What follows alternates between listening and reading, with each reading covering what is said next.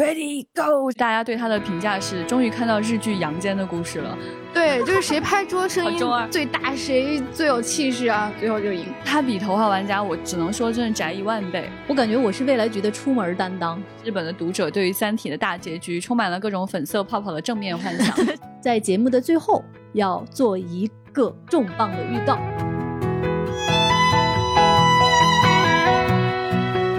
大家好，这里是由未来事务管理局和喜马拉雅联合打造的丢丢科幻电波。今天是周五，是我们的趣闻接收站。我是未来局的特工千银鹤，今天跟大家一起来分享资讯的有我们的船长，大家好，还有我们的局长。大家好，好像我们在五一之后这是第一次跟大家聊资讯，还真是好久啊！大家可以讲一讲，你从五一之前到现在看什么了？有什么好玩的事儿？哎，我看的东西特别特别特别多。最近一段时间真的看了很多，有电影，然后有小说，然后还有剧集，有以前的东西，也有现在正在更新的。就首先想跟大家推荐的是一个特别特别宅的东西，我觉得是我们的粉丝会特别特别喜欢的，它叫做《乖小子斯科特对抗全世界》。你看，对面的宅船长发出了傻笑。然后我就想问，哪几个字？歪小子就是正的，歪的那种，就歪的啊。对对对，就是一个小男孩的意思。对，然后他的那个英文名叫 Scott Pilgrim vs the World。啊，听这个标题，大家就觉得 vs 就有一种那种中二气息，就有点出来了，对不对？他讲的是一个宅的少年，就是瘦瘦的，然后说话声音小小的，说话那个语速特别特别特别的快。他是一个摇滚青年，然后他在这个乐队当中有一些死党啊等等。但这个故事主要是关于什么的呢？就是他喜欢上了一个发色特别奇特的女青年，然后他喜欢上这个女青年之后，就发现这个女青年有很多的 X，就是前男友和前女友。然后这些 X 呢就会出现在他的面前跟他打斗，而这个打斗的过程被这个电影拍成了就是那种游戏对抗画面，就是打的时候会出现那种嘣啊什么那种爆炸啊，都是用那种二维动画做出来，就是游戏里面你打斗的那种场面。对对对对对，然后就还有那种游戏里面那种声音，Ready Go 这种什么的，然后计分啊，然后你把这个人如果打倒了的话呢，他就会变成硬币散落一地啊，那感觉好爽啊！就是连我都想感受一下。对对对，而且特别好笑的是，就是这个男孩明明看起来特别的孱弱，真的特别特别的宅，特别特别的孱弱的一个男青年，但他里面表现出好像某有某种神力一样，真的可以打一些很很厉害的人。对，然后他这个是一个打怪升级的过程嘛，然后这个女孩一共有七个 X，嗯，打死第一个人之后掉下来的硬币就特别少，捡起来甚至不够坐公交车回家。但是当你打倒了最后一个大 boss 之后呢，就是满地掉的都是硬币，要超多钱，好爽！我想到就是像《头号玩家》里面不也有这样的吗？对，感觉特别爽。对，但是它比《头号玩家》，我只能说真的宅一万倍。就《头号玩家》那种感觉，就是他会把你做的就是很酷啊，很热血。没有没有，这里面就只有宅，就是宅事情，就是宅这件事情，它里面有无数无数的梗。然后我想跟大家讲的是，就是这个小男孩呢，就是他所对抗的人都有谁？跟大家稍微介绍一下，他轻轻松松就打掉的一个 X，就是克里斯·埃文斯，也就是我们的美队。美队。对，掉特别少硬币的，呃，一个小怪，啊，是的，就是一个挑着眉毛，然后还是一个啊，有点啊小明星感觉的一个人，然后还会滑滑板，就各种帅气，然后一出场那个眉毛有那么粗，然后还各种形状，对，总之就是有点中二。打倒他了之后就比较容易，然后后面就遇到了一个比较厉害的 boss，其中一个人是谁呢？这个演员叫做布兰登·罗斯，他是谁呢？他就是前一版的大超超人，就是他长那个样子。你一看，哦，这个人不演超人很可惜哦，就就有人在他的那个名下一张剧照里面留言说，这个人如果不演超人太可惜了。对，底下有一个粉丝，归来里边的超人就是他，超人归来里面的超人。底下还有个粉丝给他留言说，我从未来告诉你，他演超人了。对，就是那样的粗眉，很好笑。然后他最终最终最终的那个大 boss 是谁呢？我一定要告诉你们，这个人就是杰森·舒瓦茨曼。他是谁呢？他就是韦斯安德森的御用男主。是的，很多很多的电影里面都使用过这个人，像《布达佩斯大饭店》啊，《穿越大吉岭》啊，等等等等。月升王青春年少啊，等等等等，就是这位男生，就是他死了之后，满地掉的都是硬币。所以，以上我告诉你这些事情，完全不会影响你的观影经验。这个电影它总而言之就是一个充满了宅细节，然后你每次看还能发现新的宅细节的这样的一个电影。那么这么宅的一个电影到底是谁拍的呢？哈哈哈哈。这位导演他就是艾德加·赖特，他是谁呢？就是传说中的《雪与冰淇淋》三部曲的导演，也就是 对。僵尸肖恩、热血警探和世界尽头的导演，所以你们想一想，他不宅怎么可能呢？然后就跟大家强烈推荐这个，在豆瓣上，它作为什么加拿大爱情片排到第十八名的一个，所以它它的是进入了加拿大爱情片这样的一个标签吗？对，就是如果你看到什么加拿大爱情片，恐怕不会点开去看吧。但 是没想到吧，它其实就是一个宅片，然后你在里面就是可以领略到各种宅的这种细节啊，太可爱了。而且你今天可能再也看不到这么多名人在一起 一起演一部宅片儿。是的，是的。而且局长说了这个片子之后，我查他的班底，我发现里面还有惊奇队长的扮演者布利拉尔森啊 啊！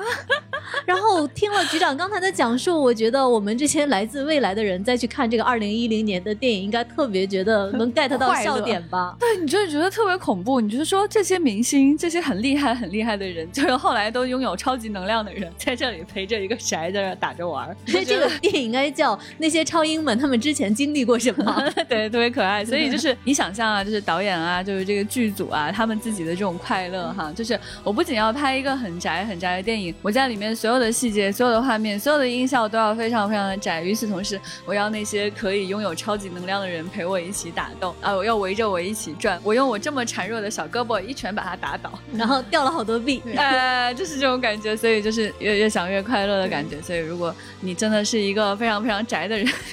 推荐大家去看这个片子，保证你可以收获快乐。那除了这个片子呢？你说你看了很多，还有什么？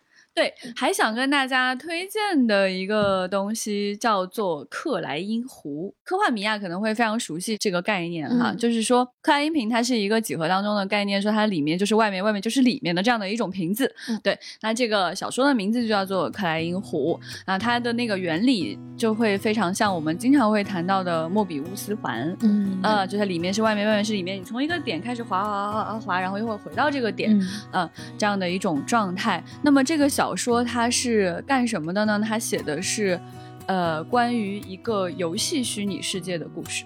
也就是说，这样一个发表在几十年前的日文小说，它是一个关于虚拟现实 VR 的故事。这个故事呢，它的作者叫做冈岛二人。你听起来，哎，什么什么二人？什么啊？哪哪我有两个人？哪哪几个字？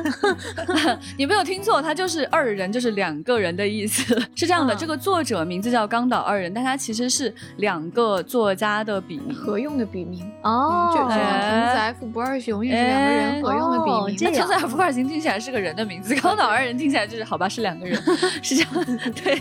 然后这两个人呢，其实可以说是就是日本推理史上的高峰之一吧，就是他们写过非常厉害的各种各样的小说，其中有三部非常的著名。而《克莱因湖》就是他们非常著名的三部小说的其中一部小说。而这部小说在豆瓣科幻小说的排行榜上排名第十八名。刚刚我们说他是日系推理的非常厉害的两个人，为什么这个小说又是科幻小说呢？因为它就是写的虚拟现实，所以它真的是一个科幻加推理的扎扎。实实的故事，这个故事当中呢，你今天来看仍然觉得说他对虚拟现实的描述是绝不过时的，这个事情就令人非常的恐惧。而在小说当中，虽然我已经知道说他写的是虚拟现实，而且它是一个用来模糊你对虚拟和现实边界的故事，我已经带着这种超强的警惕心以及几十年后未来人的眼光去审视它，但我仍然迷失在小说的字里行间了。就是你在看这个小说的过程当中，不论你是科幻迷还是推理迷，你一定会被他抓住，然后最终失去对现实的感知力。功底很深厚，功底非常非常的深厚。就是我认为他最深厚的点，主要还是在于他是非常强力的这种推理小说家。他在这个过程当中就讲的是这个男主，他是一个作家。他写了一部小说，然后有一个虚拟现实的游戏公司要去买他这个小说来做游戏，然后做了一段时间之后，就邀请他作为一个测试人员来参与玩这个游戏。然后随着时间的深入，他逐渐发现这个游戏让他再也找不清什么是现实了。而在故事的结尾，其实大家可以到最后去看，我觉得这个已经算是我不会失望的推理小说的结尾了。这么多年过去了，它现在豆瓣的评分仍然是八点八分，非常非常推荐大家去看。它对世界观的构造，对于细节的描述，真的是令人非常的恐惧。看了一下介绍，它应该是发表在一九八九年。那很厉害，好厉害。对，非常遗憾，这两个人现在已经分手了，就是这个二人啊。对，这部小说就是他的分手作。然后在这部小说之后，两个人又分别写了一些小说，其中一个人就年轻一点的那个人就更红了一些，稍微年纪大的那个人就后来慢慢就沉寂掉了。但是后面这个年轻人还一直在写作，然后又写了很多很棒的作品。所以如果大家对科幻加推理非常感兴趣的话，会推荐大家去看这个小说。好，克莱因湖。嗯，还有两个东西想跟大家推荐一下，就不想展开说，就是提一下，因为现在正在更新的有两个日剧，非常非常好看。回头我们可以再详细聊这两个日剧，一个叫做《大豆田永久子与三名前夫》。谁？我又要问哪几个字？不重要，总之前面这是一个永久子是个人。嗯。然后呢，他讲的是他曾经离婚三次，然后跟这三个前夫之间的故事。大家听起来说啊，好狗血啊，怎么会这样？可是这个剧大家对他的评价是，终于看到日剧阳间的故事了。哈，对，就是非常的可爱。然后他的女主是松隆子扮演的。哦，那厉害。他他第一个出场的时候就是参加他侄女的婚礼，突然来了三个，就是仿佛是以前的老朋友，叫了他三个名字，都是他前夫的 名字。现场四个人相视。非常尴尬，啊，就是这么开始的，非常的可爱，而且他每一集的末尾都有一个非常厉害的说唱，就是几位女主跟男主还参与的一个说唱，呃，非常有趣的一个故事。是一个喜剧吗？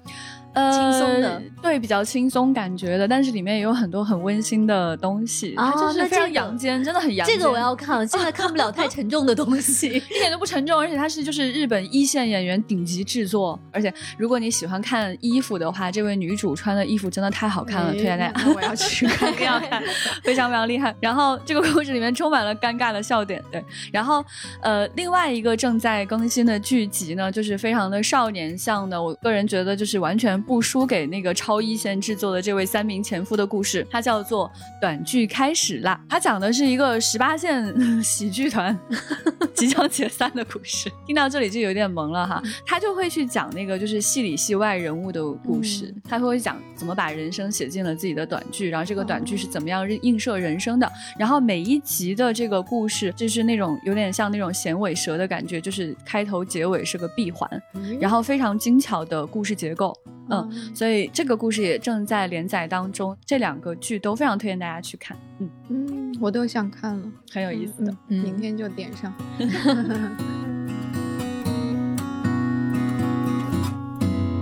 那船长你呢？正好就是刚才局长介绍了日系推理，我就再介绍一个日系推理在游戏界的一个经典作品啊，最近在重玩《逆转裁判》。但是玩的是大逆转裁判，是这样的，能给我跟老千讲讲什么是逆转裁判，什么是大逆转裁判吗？对我就是谢谢谢谢局长，是不是看到了我刚才脸上的问号？我就是要给你们讲这个事情呀，就是像像那个游游戏场面一样，老千的头顶突然有个叮，有个问号，就是要给你们讲这个。哎，好好好，对对，这个系列它是一个系列啊，这个系列是卡普空公司的一个法庭辩论游戏，它的表现形式你可以理解为文字推理，然后这是一个火了二十年的一个大 IP。你们俩说的好像前后是一件事儿，先是科幻推理，然后对挨上了，对它火了二十年，就一直到今天也很火，它被称为日本推理游戏界的天花板。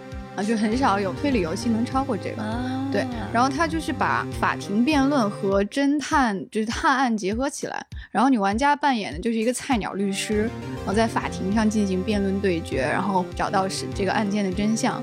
然后它是一个，就算比如像我这种平时不看推理，我也能立刻 get 到推理乐趣的一个神作。这个玩家在法庭上的那个场景还要辩论吗？对啊。就是它的亮点是什么呢？好难哦，压力好大。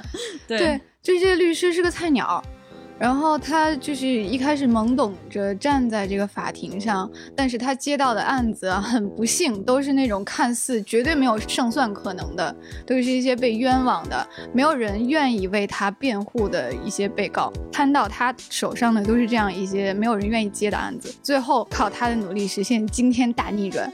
所以这个系列叫逆转裁判。特点是什么呢？就是虚张声势。这个系列的主角叫程步堂律师，他的这个理念就是，虽然我是一个菜鸟，我就算心里没有底儿，呃，我也要在气势上压倒对方。对我要坚信我的委托人是清白的。而且他自己也经常被这个栽赃陷害，他也曾经站在过被告席上，所以他一套标志性的动作就是拍桌凌空指，这就是这个法庭上 就完全是用气势，对，就是谁拍桌声音。声音最大，谁最有气势啊？对，最后就赢，这是他标志性的一个符号。然后这个大逆转裁判呢，讲的是他的祖先程步堂的祖先，讲的是日本第一批律师的故事。然后这就是一个特别有时代剧气息的一个游戏，就是充满了那种大时代里文明的车轮滚滚向前的这么一种气息。啊，然后我就我其实格外偏爱这个系列，啊，它就像一幅十八世纪的风情画一样。它讲的是明治维新时期的日本和工业革命时期的英国这么的一个碰撞。你想当时是有就世博会啊、蒸汽轮船、瓦斯灯啊、法医学啊、解剖学，就是世界的科学在进步，然后人类在进步，就一切都是欣欣向荣的这么一种精神状态。然后它里面还包含了很多对旧时代和。旧制度的抗争，比如那个时候人们觉得女性不能站在法庭上，一些西方对东方的偏见和歧视，还比如说人们当时对科学的恐惧，比如他们觉得解剖是大逆不道的事情。你查案子怎么能把这个人抛开呢？这是对神的不敬。然后他在细说历史方面也做得很好。他设定是那个时候的日本司法系统刚刚有雏形，然后他们就派留学生去英国学习。然后这个主角就在号称具有世界上最好司法系统的这个大英帝国遇见了很多人，很有意思了。他们都是谁呢？他拯救了当时还是留学生的被卷入冤案的一叫夏目漱石的人。哦。啊，这个夏目漱石，对，哎，你怎么在这儿？这种感觉。然后那个夏目漱石呢，在英国穷的不行，但是他坚持自己的文学志向啊，他养了一只猫叫吴贝，哎，然后他回国之后就成了大文豪。不是，等一下，他在英国穷困潦倒，然后坚持自己的梦想，跟养了一只猫有什么关系？然后他回国之后就变成文学家，后来他就写出了吴贝的猫啊，嗯。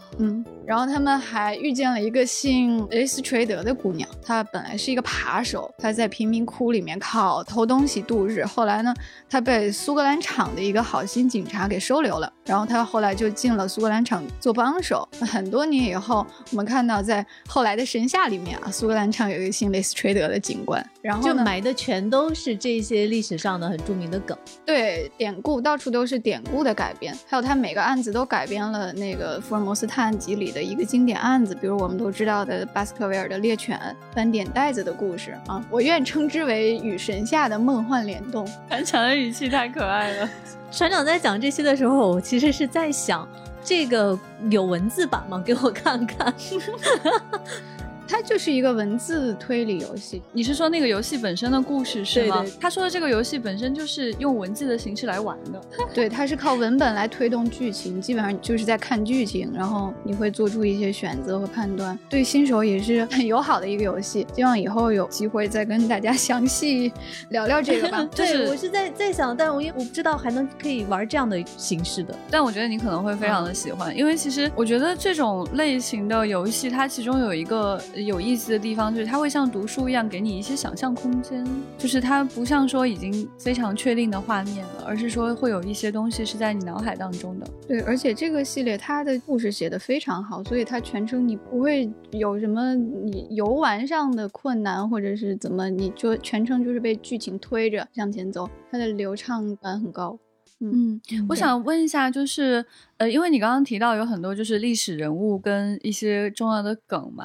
那这个里面它的那个历史的真实性是多少呢？还是说就是它只是利用了一些人物和一些梗，就是重新揉的一些故事？真真假假吧，因为福尔摩斯他本来也是一个半虚构的故事，反正就是他用一个真实的外壳套了一个虚构的故事吧。非常推荐给大家，就是我那个闲极无聊的时候，我会拿出来一边吃泡面一边玩的一个，因为我消磨时间的利器。很喜欢看推理小说的，所以我觉得。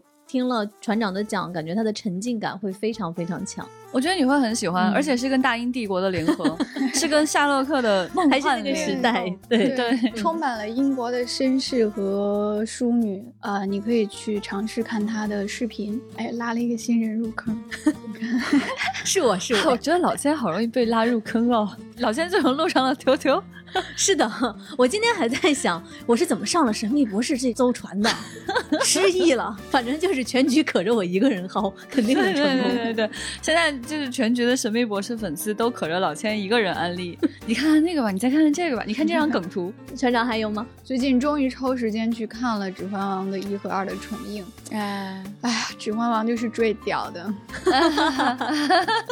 好萌啊！大家知道吗？船长其实平时话不多，然后很少有很激烈的那个情绪的表达。但是船长在电影院重看了《指环王》之后，在我们的微信上发那几句话，我听到了船长的声音，就感觉船长在嘶喊。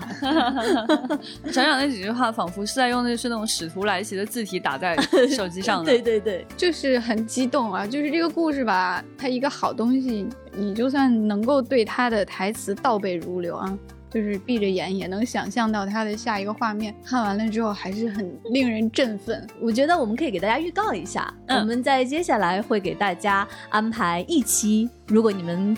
觉得不过瘾的话，或者几期《指环王》的内容，对，就是传说中的展开讲讲。是的，而且就是我推荐大家一定要去看这次的重映，因为它的字幕特别好，用的是文景版的字幕。以前就是很多不同的字幕组的版本，有很多翻译的疏漏的地方，在这一次的重映里面全都。非常清晰，包括很多歌唱的那种背景乐，他会把歌词译出来，哦，然后对。照人物的内心，然后你你就知道，哦，原来这个时候他是这么想的，这个歌是这么唱的，就非常清晰解答了以前很多就是一笔带过的那种疑惑。你说的文景版的字幕是他的小说的文字，对，文景出版翻译的后来的新的《指环王》。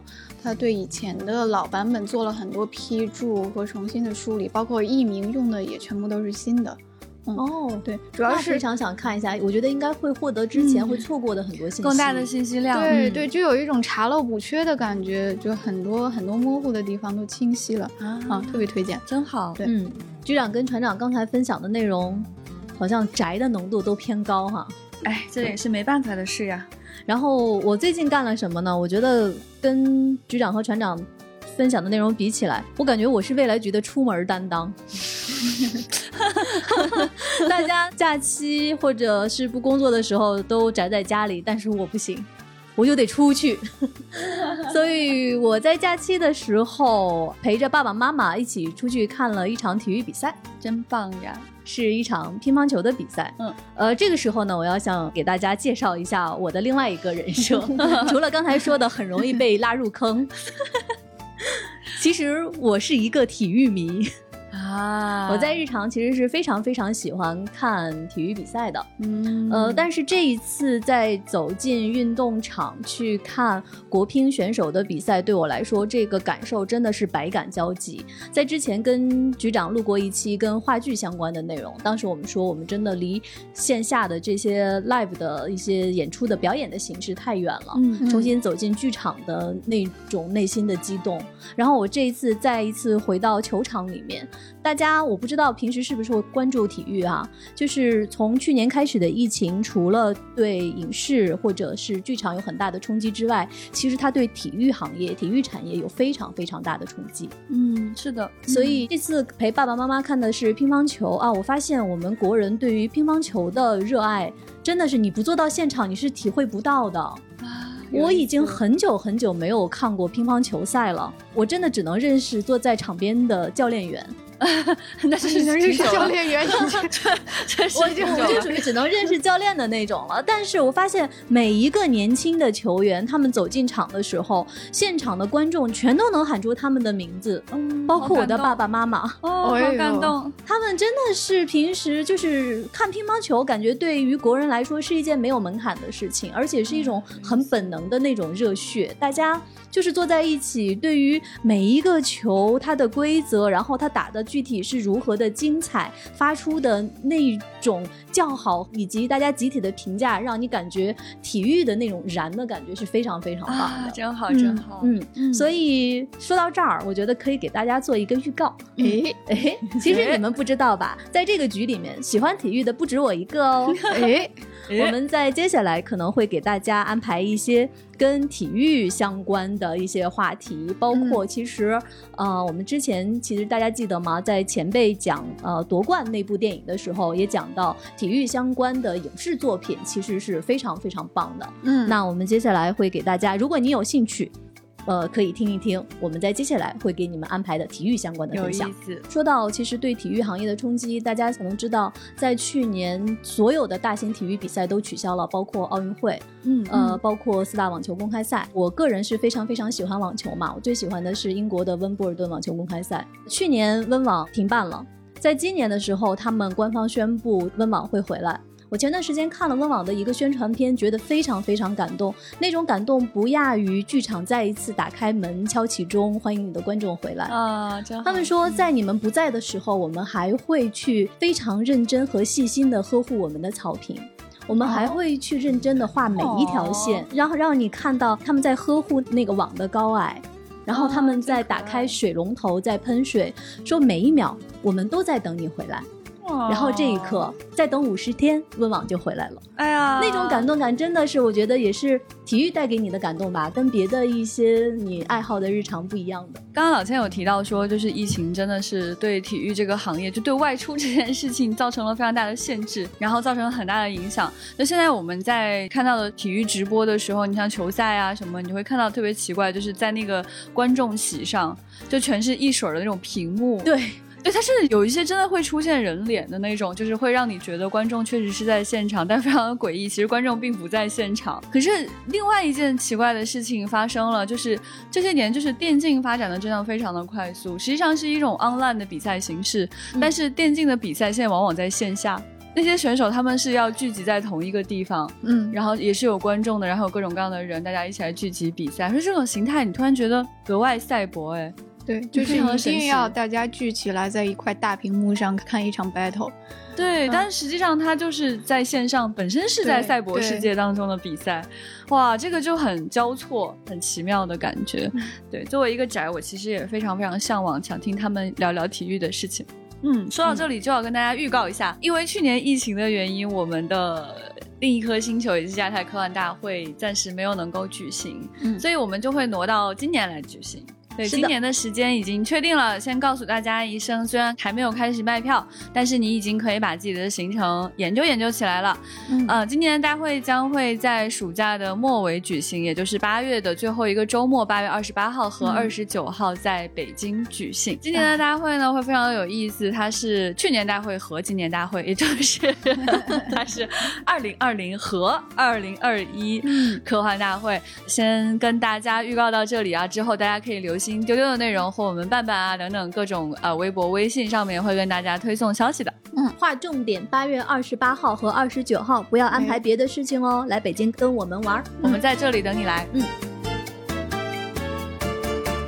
好，接下来是我们最近的一些资讯的分享了，看一下我们今天有什么样的关键词。我们的关键词有 Rick 和 Morty，还有神秘博士，还有三体以及哆啦 A 梦。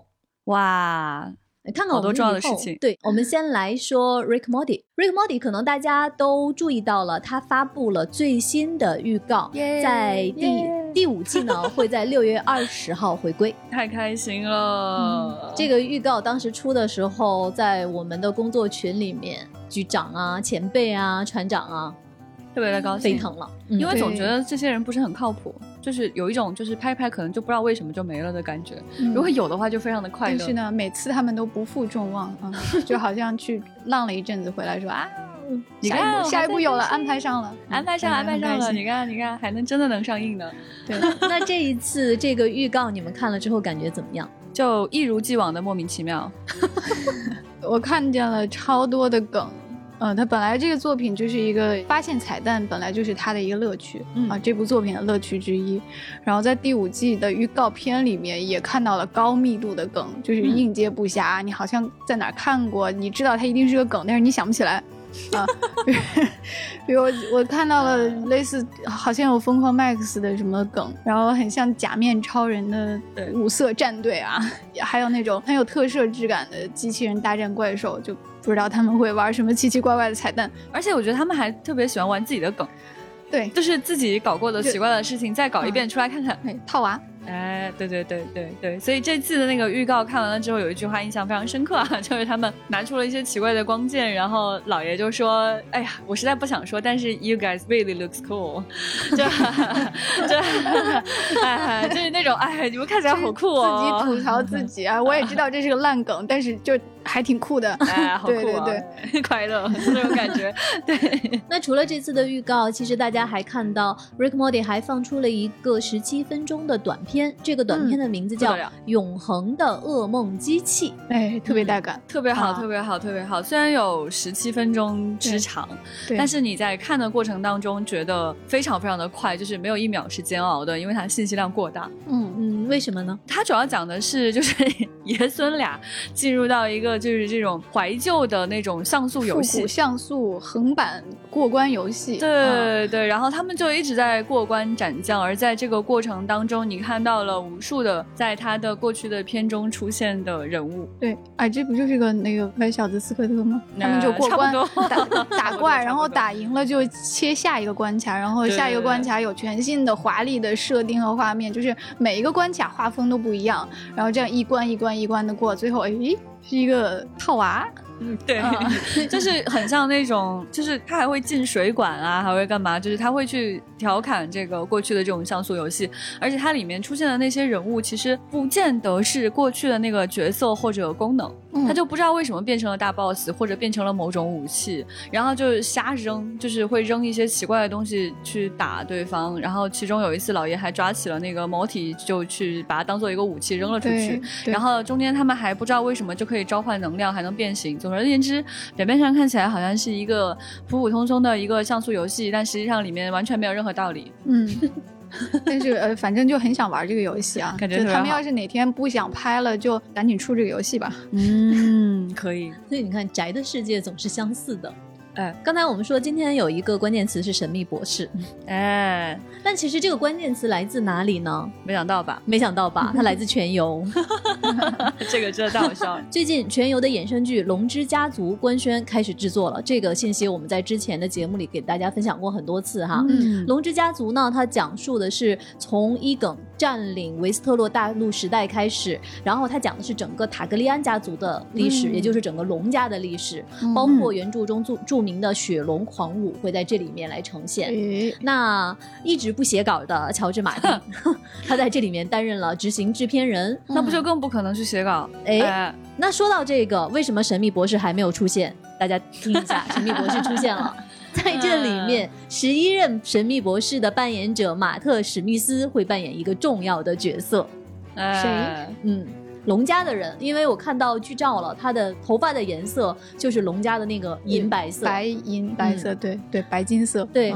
呃，然后不知道大家有没有关注到，就是他们官方发出的一个剧照哈，就是马特史密斯，就是十一和这个剧的女主角，女主角的扮演者叫利维亚库克，她其实是头号玩家的那位女演员。嗯，他们站在一个像类似于海边的沙滩上的一个场景上面，然后马特史密斯就看着这个女主角。这个时候，这个时候，就是推特上就有一个评论说，他就说马特史密斯实在是太著。名了，这个场景好像就在说他的 parties 在哪里，因为这个不合适。结果你结合一下《神秘博士》的剧情，可不就是吗？博士被丢在各种他预料不到的时间里面。Where is your TARDIS？对，TARDIS 在哪？我要回去。关键是，就是我们 Doctor Who 的官方推特还转发了这张图片，他说：“I am definitely a madman with a。” Box box 划掉 dragon，就是好的吧？这就是一个就是疯狂的男人，他过去是拥有一个蓝色的盒子飞来飞去，他现在有一条龙，哎，差不多意思哈。这个其实也是我想问神秘博士粉的，就是如果你们到时候看到这部剧的话，不会跳戏吗？会，就是我现在就是看所有演过博士的人，我觉得他永远是博士。就很难接受他演的其他的角色，所以我其实很长一段时间我是非常拒绝看小石演的其他的东西。他演了很多东西，但是好教头你倒是还挺接受。对，就是后来慢慢的才能够接受这一点。就很长一段时间我那个情绪是不能接受他是任何另外一个角色的，他就是博士。你会不会有那种感觉，就是他不管在什么样的剧情里面，只要遭遇了困境，你就特别想说你赶快把他的召唤来。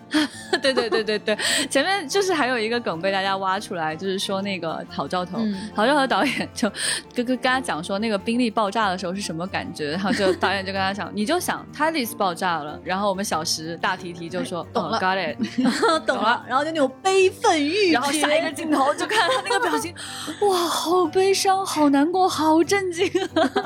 OK，所以我觉得对他来说，可能也是会是一个伴随一生的一个角色。嗯，对。说到神秘博士，我发现啊，神秘博士现在真的是人气高，真的真的。我觉得我们是热番，我们再也不是冷番了。我觉得这个热番实锤。局长，你说不客观，就是如果我或者船长说，嗯，啊这样子啊，他真的是热番，因为谢谢。因为我们在之前给大家播放过四期神秘博士的节目，嗯，呃，很多粉丝给我们留言说，印象非常深的就是。神秘博士那几期，嗯，而且我们最新的这期神秘博士在苹果 Podcast 的推荐上面看到，我们单集的排名是最高排在国第八名，对，特别特别厉害。神秘博士现在真的人气超高。对对对，因为其实，在苹果上想排名靠前是非常难的，竞争真的非常非常的激烈，所以不得不说，我们神秘博士真的是实红，而且会有很多粉丝会跟我们讲说，就是很感动，他听丢丢才知道我们冷圈有官号。对对对，然后推荐大家去关注这个微博啊，它的名字叫做 Doctor Who 神秘博士，就是中英文都有，呃，现在已经有二十多万粉丝了，嗯，大家助一把力，我们就不是冷圈了，我们丢丢也为就是我们这个冷圈。加把柴火。我们接下来来看一部电影的续集。这个片子呢，就是二零一九年那一版华金菲尼克斯演的小丑。华纳呢，最近在开发这版小丑的续集，会有点说困惑。这前作已经挺完整的了，而且也拿了大奖，这个续作要拍点啥呢？对，嗯，这个是非常困惑的，因为主要是他的第一部，我感觉，因为他特别弱化了剧情。嗯，你对情绪上和情节上感觉没有什么期待了，就非常奇特，就是一部可以拿下影帝的影片，竟然要拍续集，不是很明白。对，除此之外，华纳还在讲他在还在筹备这个，就是蝙蝠侠，也就是罗伯特·帕丁森主演的这个蝙蝠侠及其衍生剧。说实话，我观看的过程，整个的那种心理和精神的状态特别累，我不知道为什么，很摧残啊！他就是在用这个 darkness 在笼罩你。如果再给我来一遍的话，我觉得我可能扛不住。我就很担心，就是续集会不会走向，就是比如说更娱乐化啊，或更延续性的这种方向，其实反而会有一种可惜了的感觉。嗯嗯，这样的话反倒是比较期待刚才局长介绍的帕丁森的这版蝙蝠侠，总觉得带着憨憨的气质。对。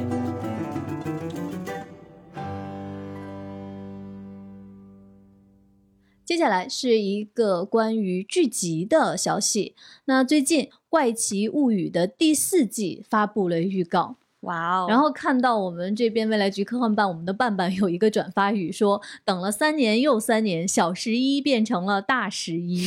” 我想先说一下，刚才我们说到《神秘博士》里面的十一任博士，对，这个是我来到未来局之后，我被科普的一个信息，就是小十一跟十一不是一个人。我曾经说第十一任博士的时候，说小十一就被我们的郭姐怒斥，小十一是《怪奇物语》里面的这个小姑娘。是这样的，就是在《怪奇物语》上映之前，我们的十一就叫小十一，因为她年纪真的更小。就他在整个博士的那个就是演员当中，他年纪就是很小的一个，而且他整个剧情是偏童话化的，所以我们还是蛮喜欢称他为小十一的。但是呢，有了怪奇物语之后，他们的小十一确实更小，是一个小姑娘，而又古灵精怪，大家喜欢管她叫小十一，就是呃，就让给她吧。然后这个十一呢，就是现在确实也慢慢长大了，然后也去出演了一些更大姑娘一些的角色。我确实没想到《怪奇物语》还在拍啦，我是有点困惑，说他们是准备把这群少年一直拍成中年人吗？所以你看变成大事要怎样？《怪奇物语》我觉得会引起大家的喜欢是不奇怪的，它有一种温情怀旧的感觉，因为它其实是那种就是。很古早的那种科幻奇幻片，会就是那种很神秘的片子会有的那种味道，就怪奇嘛，不是现在的科幻，是过去的科幻，有点阴阳魔界那个时代那个调调，对对对，所以其实有很多人就会很喜欢那个味道。对，就是至于他到底演了什么，到底是科幻还是奇幻，到底是什么怪物片还是什么，哎，whatever，就是他不是很重要，他重要的情怀，哎，就是那个气氛。而且比较可爱的是，就是可能现在会去怀旧那种质感的人，年纪也很大了，但是。在自己喜欢上那种质感的时候，就是像小十一他们这么大的孩子，对少年啊，那个时候就是一群人骑着自行车去世界尽头冒险。你觉得这个世界是有边界的，它有一个通道可以去另外一个地方，是存在鬼怪的。当你捡回来的小生物有可能会变成一个巨大的怪物啊，等等等等，就是这种好奇的感觉、神秘的感觉一直存在。所以我觉得这种东西它一直拍下去就是是不意外的，而且甚至有更多人愿意去拍现在这样一种质感。接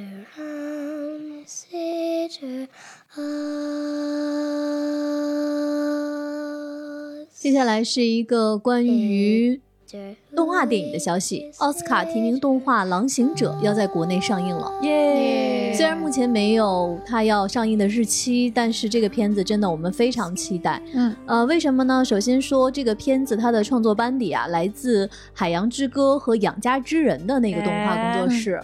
而且呢，它的剧情看了一下介绍，非常吸引人，是一个双女主的剧情。这两位女主呢，分别一位是城镇里的学习捕狼的猎人学徒罗宾，还有一位呢是在森林中可以从人变成狼的狼行者梅夫。他们呢靠着友谊逐渐相互信任，拯救了彼此。嗯，除了这些，这个片子它特别特别吸引人的点就是它的画风。对，哇，随便一个截图你都可以做桌面那种。嗯，它是凯尔特史书一样的。又有点像教堂那个彩绘玻璃一样的画面质感，非常华丽也古朴吧，应该说。我特别喜欢他们的一点就是，首先肯定是他的画风先吸引的我，然后就是他们的工作室之前还做那个凯尔金的秘密，从那个时候就非常非常好看了。后来有海洋之歌，再往后有养家之人。呃，我觉得它最迷人的，除了它就是每一帧截下来都是屏保，每一帧都可以挂在墙上 那样的一种感受之外，就是它的故事是不俗套的，是它往往不是一个就是那种很好莱坞，不是很教条的画的那种格式出来的故事，对对对，不是看了旧猫咪就写的故事，对。所以就是我我喜欢他这种可以扔掉俗套，可以重新去审视世界的这样的一种感觉，所以我会非常非常期待他的这一部作品，也希望他们永远在故事在价值观层面可以给我们新鲜感，可以让我们看到这个世界其他的样貌啊！这个片子一定要去电影院看。嗯，另外呢，最近还有一个确认要引进内地的影片，它就是《普罗米亚》。啊，我还以为是 EVA 呢啊，我心脏停跳了一拍。哎呀，就啊啊，不是我那个啊，因因为我看都是要确认引进内地，我把它放在一起了。啊啊，我心脏停跳了一拍，我以为 EVA 要引进内地了啊，受到的刺激有点大，我觉得我刚才有点恍惚，灵魂出窍啊。但是老千要说的这个电影，我特别的喜欢。嗯。不亚于期待 EVA 引进啊，很期待，很期待，对，非常非常好的电影，对对。两位可以给大家介绍一下《普罗米亚》啊，金石阳之班机社的又一部大作，好看，好看，好看，好看。对对，班机社是个什么存在呢？哎，这个作品其实跟 EVA 也是有很深渊源的。哎，对，这个动画的监督啊，金石阳之，他大学毕业以后就进了这个我们所说的 Gainax。这个后来 EVA 的这个制作公司，然后后来呢，他跟三名核心成员出来单干，成立了这个班机社。为啥叫班机社呢？英文 Trigger。他们认为，如果把作品比喻成子弹的话，就要有能够将其发射出去所扣动的扳机。哎，班机社名字就是这么来的。然后呢，这个社几乎是出一部火一部。都可以这样理解吧？啊，非常风格化。然后金石羊之本身也是一个很风格化的监督。嗯，看他的代表作有什么呢？天元突破、红莲眼。啊，《双斩少女》都是当年爆火的大作。它的这个风格就是它延续了之前 Gainax 的那股宅劲儿，我觉得。比如你去看它之前那个《双斩少女》，它大红字配一点红字盖在你眼前，就特别有 E.V. 的感觉。包括《宇宙巡警露露子》，它放了各种梗，然后包括刚才说到的《天元突破》，它被称为。呃，EVA 之后，日本第一部次时代的就是做出了突破的机器人动画，包括宇宙第一燃啊，大家用这些词来形容他的作品，这些都是 Ganax 精神的延续。就是有一个评论，我觉得很中肯，就是在班机社的动画里，你会看到一种横冲直撞的镜头在里面。嗯，是的。然后他这个新作《普罗米亚》是个啥呢？我觉得它是一个消防队的故事啊。对，呃，简单说，是的，是的。对，呃，能操控火焰的变种人出现了，然后这个全世界的一半都被大火所烧毁了。那么为了应对这种局面呢，就成立了一个高机动救生消防队，啊，很中二的一个机构。然后这个机构来了一个新人。那故事就这样开始了，讲的就是这个新人和这个变种人的首领进行的世纪终极对决吧。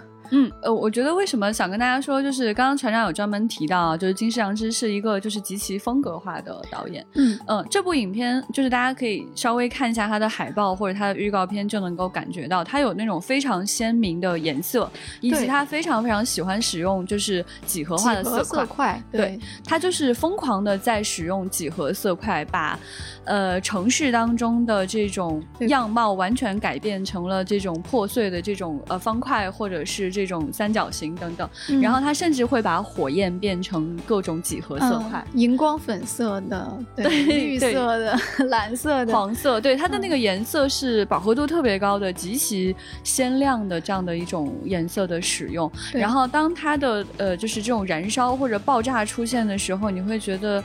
呃，就是是色彩的爆炸，是那种色块的爆炸，这种感觉非常非常的明确。嗯，对。然后在普罗米亚之前就有一个非常疯狂的作品，就是他用的就是这样的画风去做的，叫《落叶》。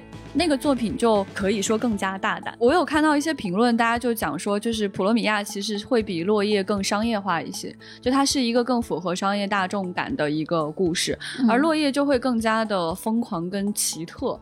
就甚至我不是推荐特别小的孩子去看的。这样的一个故事，它也同样使用了这种疯狂的色块，而且毫无道理的故事，呃，莫名其妙的推进。然后我觉得《普罗米亚》如果在电影院上映的话，应该会是一种非常疯狂的视觉享受。对，其实它在现在的画风里面，呃尽管是一部商业片，也已经很不大众了。那倒是真的。对对，它其实有点像。汤浅证明，他他追求的是那种只属于动画的魅力啊！对对对对，他的画面不是现在这种流行的追求精细唯美的，他只追求的是夸张和有趣。对，是。刚才船长跟局长以为我要说 EVA，我现在才要说 EVA。今天真的有 EVA，也是好消息啊！对，是一个好消息。EVA 中，它的票房收入超过了八十三点五四亿日元。鼓掌！超过《新哥斯拉》，刷新了安野秀明的票房记录。嗯，那 EV 的官方呢还发了一条推特，说多亏了大家，安野导演的作品最终打破纪录。观众动员五百四十二万三千四百七十五人，非常感谢。嗯，我觉得应该是五百四十二万三千四百七十七人，因为船长和局长还没有去看啊。我这个如果引进了的话，就很难讲是加两个人还是加多少人了。对对对，总之恭喜恭喜，他们还是完成了给自己设定的目标的。啊，我记得他们之前说达到八十亿还是四十亿日元就已经满足了，现在可以说是达到了之前 相当满足吧。对，虽然肯定还是打不过迪士尼或者吉卜力这些经典动画，但也还是不错了。就是你就特别能够理解为什么安野说 EVA 是小众动画。我们查了一下，新哥斯拉的票房是八十二点五亿日元。嗯嗯，那这次刚才说 EVA 中，它目前的票房是八十三点五四。它其实是还有一些正在增长的空间的，是的，是的，是的，而且这仅仅还是在就是日本的嘛，呀，是的，这个它一旦就是在全球上映，效果会怎么样，这都很难讲。对，我们也查了一下它以前的这个票房的历史记录，看一下续破 Q 就是新剧场版的票房啊，续是二十亿日元，破是四十亿日元，Q 是五十二点六亿日元。所以我觉得接下来如果 EVA 可以在中国上映的话，一定会继续刷新票房记录的。所以各位新高，希望它再创新高。希望各位引进的各方呢考虑考虑哈。哎，对我掐指一算，觉得接下来 EVA 引进国内的票房和观影人次的这条资讯会进入丢丢的。哎，希望如此啊！还是要说恭喜恭喜，希望围成一圈对暗夜秀明说欧美得都。那接下来来到我们今天的关键词《三体》，大家知道刘慈欣大哥的《三体》大结局准备登陆日本，他们刘慈欣大哥，我们看到日本的书店呢都已经铺上了海报，哇，这些宣传语真是熟悉的味道，哎，给大家念一念，嗯，他们真的是这一次下了血本去印海报啊。就是书店，我看到有一个书店是这一批印了八张海报，然后每一张海报都有不同的宣传语。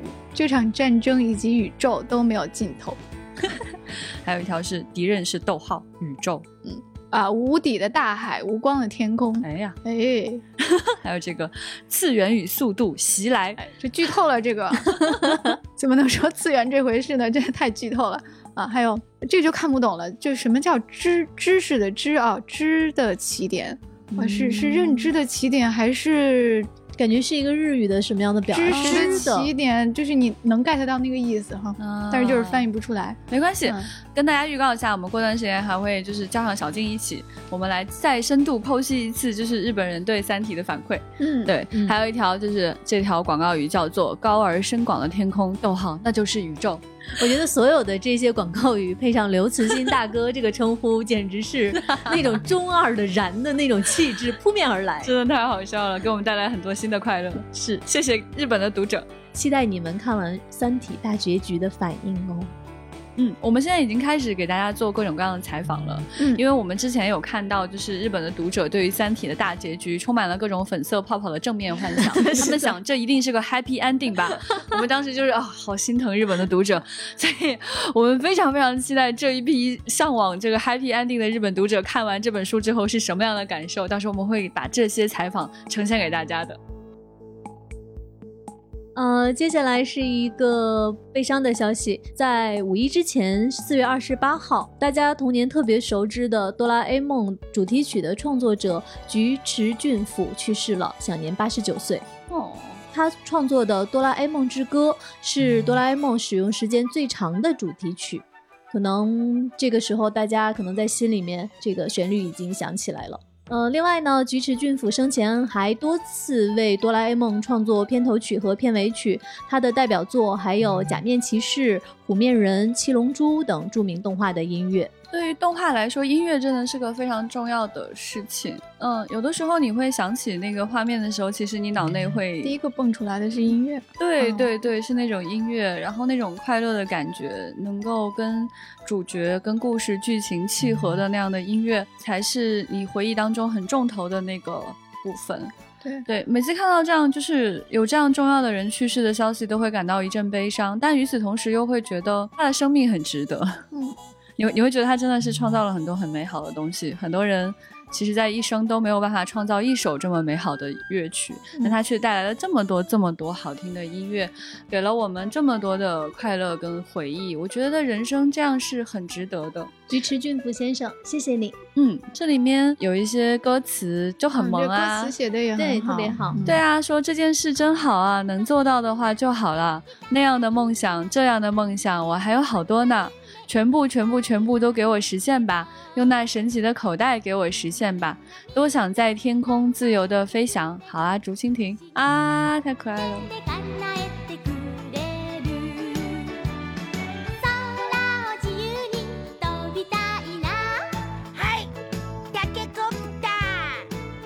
今天节目的资讯分享呢，就到这里。接下来是我们来念大家的评论和留言的时间。我们在之前播出了几期非常轻松有趣的节目，发现大家的评论非常非常踊跃。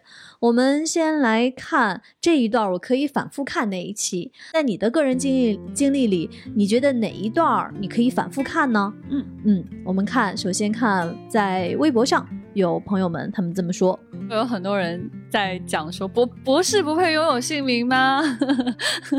就呃有位叫水出生林出胜，他说博士不配拥有姓名吗？然后底下就很多人留言来支持他，然后早睡早起的日月星辰说 I don't wanna go，对对对，这个就是每次重生的时候说的那句台词，对。这个搜索引擎三号机说不太喜欢后面几集沈夏，觉得把夏洛克拉下了神坛，就喜欢他目空一切、道德真空的样子，很同意。